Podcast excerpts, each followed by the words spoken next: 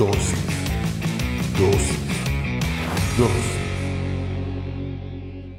Bienvenidos seas una vez más a Dosis. Hoy hablaremos sobre versus. Para eso vamos a leer Lucas capítulo 6 del versículo 27 al 31. Pero yo les digo a ustedes que me escuchan, amen a sus enemigos, hagan el bien a los que los odian, bendigan a los que los maldicen y oren por los que los maltratan. Si alguien te pega en una mejilla, ofrécele también la otra. Si alguien te quita la capa, deja que también tome tu camisa. A todo el que te pida algo, dáselo. Si alguien toma de ti lo que no es tuyo, no le pidas que te lo devuelva. Traten a los demás como les gustaría que los traten a ustedes. Señor, te damos gracias por el privilegio que nos das de aprender en pequeñas dosis de tu palabra. Te pedimos que hables a nuestra vida, a nuestra mente, a nuestro corazón, que nos permitas comprender a cabalidad todo lo que tú nos quieres enseñar en esta dosis, pero sobre todo que lo que hoy aprendamos lo podamos llevar a la práctica en nuestra vida diaria. En el nombre poderoso de Jesucristo. Amén y amén. Como te digo, hoy vamos a hablar en dosis de versus. Regularmente esta palabra versus es cuando uno compite con alguien más en alguna cosa, en algún deporte, en el trabajo, y regularmente el versus se asocia a una lucha, a una pelea, a la lucha libre, a un combate. Presentan a los dos oponentes y ponen el nombre de uno versus el nombre del otro. ¿Por qué nombré a esta dosis con ese título? Como bien lo leímos, Jesús está hablándole a las personas y les está dando una enseñanza revolucionaria como todas y cada una de las enseñanzas que él daba pero esta va aún más profunda. Es más, hay algunas enseñanzas que uno las asimila, pero esta parece una locura, porque está diciendo que nosotros debemos de tratar bien a nuestros enemigos. Está diciendo que todo aquel que nos hace daño a nosotros, nosotros deberíamos de tratarlo bien porque lo deberíamos de apreciar tanto como nos apreciamos nosotros. Lo deberíamos de tratar tanto como nosotros queremos que nos traten. Interesante. Y mira cómo comienza, mira lo que él dice al inicio Dionísio. Amen a sus enemigos, háganle el bien a los que los odian, bendigan a los que los maldicen y oren por los que los maltratan. Y esto es la locura máxima. Si alguien te pega en una mejilla, ofrécele también la otra. Y así vamos viendo todo lo que él aconseja. Y es una locura. Tristemente, las noticias están llenas de peleas en la calle, de personas que se empezaron a golpear en medio del tráfico, de personas que al salir de un concierto terminaron en una batalla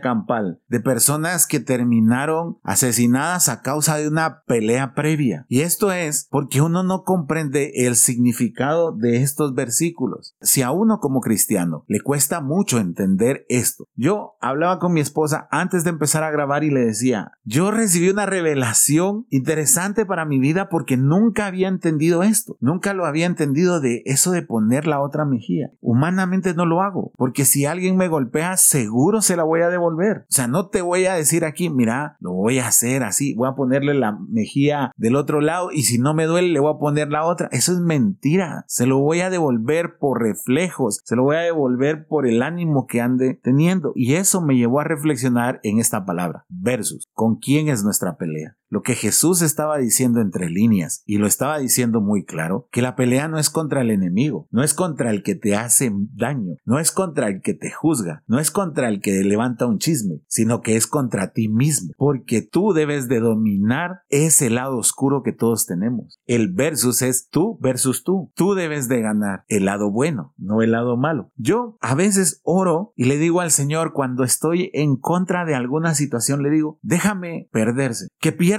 yo no que yo gane, porque si yo gano no lo voy a hacer. Prefiero perder y no es una postura, sino que simple y llanamente sé que mi ego muchas veces puede ser muy grande, que mi orgullo muchas veces puede lastimar a las personas, que mi falta de control de temperamento muchas veces va a provocar una pelea. Entonces, en lugar de llegar a ese punto, yo debo de tener un encuentro, un combate de mí contra mí o de yo contra yo, como tú quieras llamar nosotros debemos de tener ese versus, comenzar a pensar más hacia adentro y menos hacia afuera, porque tú no vas a cambiar a la persona que te está maldiciendo, porque tú no vas a cambiar a las personas que son chismosas, porque tú no vas a cambiar a las personas que son abusivas, porque tú no vas a cambiar a las personas que te odian, porque tú no vas a cambiar a esas personas que maldicen, no lo vas a hacer, pero tú sí puedes cambiar la repercusión que ellos provocan en ti. Y ese es el secreto. Y eso es lo que estaba diciendo Jesús. Eso es lo más profundo de poner la otra mejilla. Es como decir, no te desquites, no vas a lograr nada, vas a comenzar un incendio en lugar de apagarlo. La única manera de apagarlo es poner la otra mejilla. Pero ¿quién pone la otra mejilla? Aquel que batalló dentro de su corazón, con todos esos sentimientos que te estoy diciendo, con todos esos sentimientos que nos orían a comenzar un pleito, a desquitarnos, a devolver mal por mal. Y eso me lleva a otro pasaje, porque como te digo, nosotros pensamos que hay que devolver mal por mal, pero mira lo que dice Romanos 12, 17. No devuelvan mal por mal, preocúpense por ganar el respeto de todos haciendo el bien. Yo me recuerdo perfectamente que cuando yo estaba en el colegio habían discusiones en el recreo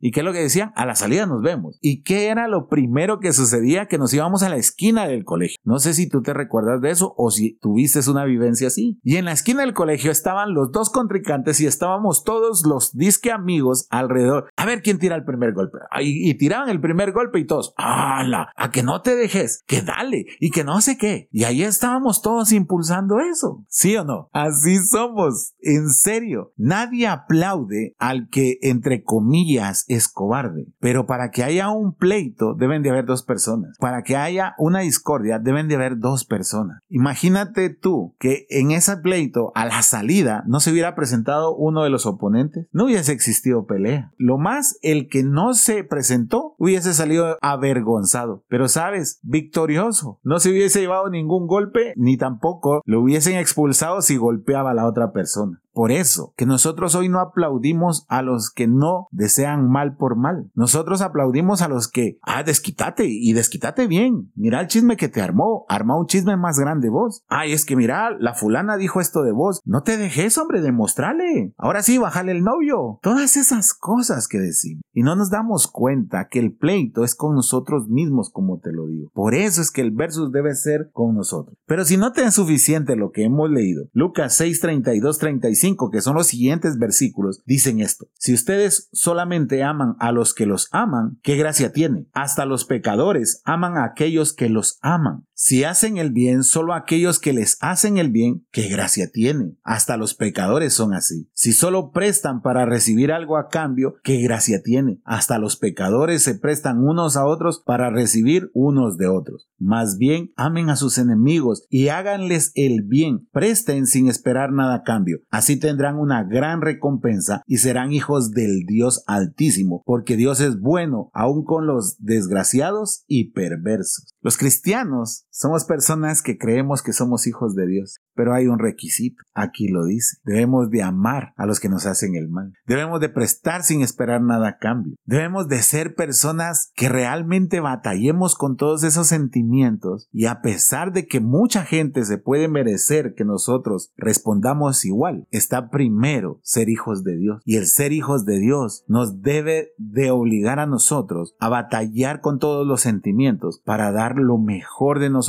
hacia las demás personas, se lo merezcan o no. Ese es el mensaje. No trates a los demás como se merecen. Trata a los demás como tú quieres ser tratado. Porque a lo largo de tu vida, si algo te puedo ilustrar, vas a encontrar muy pocas personas que se merezcan un trato digno de tu parte. Entonces estarás solo o tendrás solo unas pocas personas a las cuales les demostrarás el amor de Dios. Mejor trata a todos como tú quieres que te traten. Tal vez hay una persona a la que no vas a volver a ver. Trátala bien, porque así estás demostrando que eres hijo de Dios. Aún con todos los sentimientos, como te digo, a mí me cuesta mucho. Yo no te voy a decir que si alguien me golpea, como te lo dije al inicio, no le voy a devolver el golpe, tal vez lo voy a hacer de reflejo. Pero he aprendido a reflexionar muchas veces. Cuando he oído chismes de mi persona, cuando he oído críticas que no van al caso, con todas las ganas, así como te lo digo, con toda la sinceridad, con todas las ganas, quiero devolvérselo. Quiero irme a parar enfrente de ellos y darles un buen golpe, pero eso es en el instante. Luego me detengo y comienzo la batalla dentro de mí, a enseñarle a mis sentimientos que puede más lo que Dios ha construido en mí que lo que yo pueda destruir. Y ahí termino perdiendo. Prefiero perder si eso me hace merecedor de ser hijo de Dios. Los cristianos deberíamos de aprender a perder con tal de ser merecedores de ser llamados hijos de Dios. No está en nosotros cambiar a las personas, pero si si está en nosotros, cambiar la manera en la que nos comportamos con ellos. Hay más clase si lo quieres ver así, o categoría, en no devolver el mal por mal, sino hacerle bien a todos aquellos que alguna vez nos han hecho mal. Cierra tus ojos, vamos ahora. Señor, te damos gracias por esta dosis. Gracias por la palabra que nos has permitido compartir este día, porque hemos aprendido algo muy bueno. Ahora entendemos que debemos de amar a nuestro enemigo, pero no de palabra, sino que debemos de batallar con los sentimientos que están provocando que nosotros queramos actuar mal. Debemos de batallar internamente en nosotros, Señor, para perder a esa voluntad de querer ir a hacer daño y sacar la bandera blanca y decir nos rendimos porque queremos ser hijos de Dios. Y eso solo lo lograremos si amamos a nuestros enemigos, si tratamos a los demás como queremos que nos traten. Danos la oportunidad y la fuerza y la fortaleza para tomar esa decisión, Señor, y para que las batallas las libremos dentro de nosotros, no contra nuestro prójimo. Te lo pedimos en el nombre poderoso de Jesucristo. Amén y amén. Espero que esta dosis haya sido de bendición para tu vida. Si es así, compártela en tus redes sociales. Recuerda, todos los domingos nos reunimos a partir de las 9 de la mañana en la sala número 3 de los cines de Tical Futura. Será un placer recibirte con los brazos abiertos. Que Dios te bendiga.